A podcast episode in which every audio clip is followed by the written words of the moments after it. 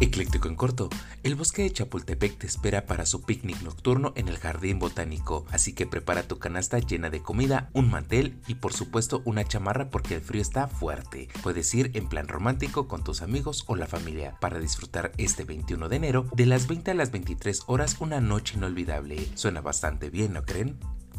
Por si te lo perdiste, una persona resultó lesionada y el caos se apoderó de los pasajeros que tuvieron que desalojar un tren en la estación Esahualcoyot de la línea B del metro. Un objeto metálico, específicamente un tubo de brincolín, cayó a las vías causando una nube de humo que desalojó a los usuarios y un arco magnético que dejó lesiones a una persona. Vaya vaya, continúan los accidentes en el metro. ¿A dónde vamos a parar?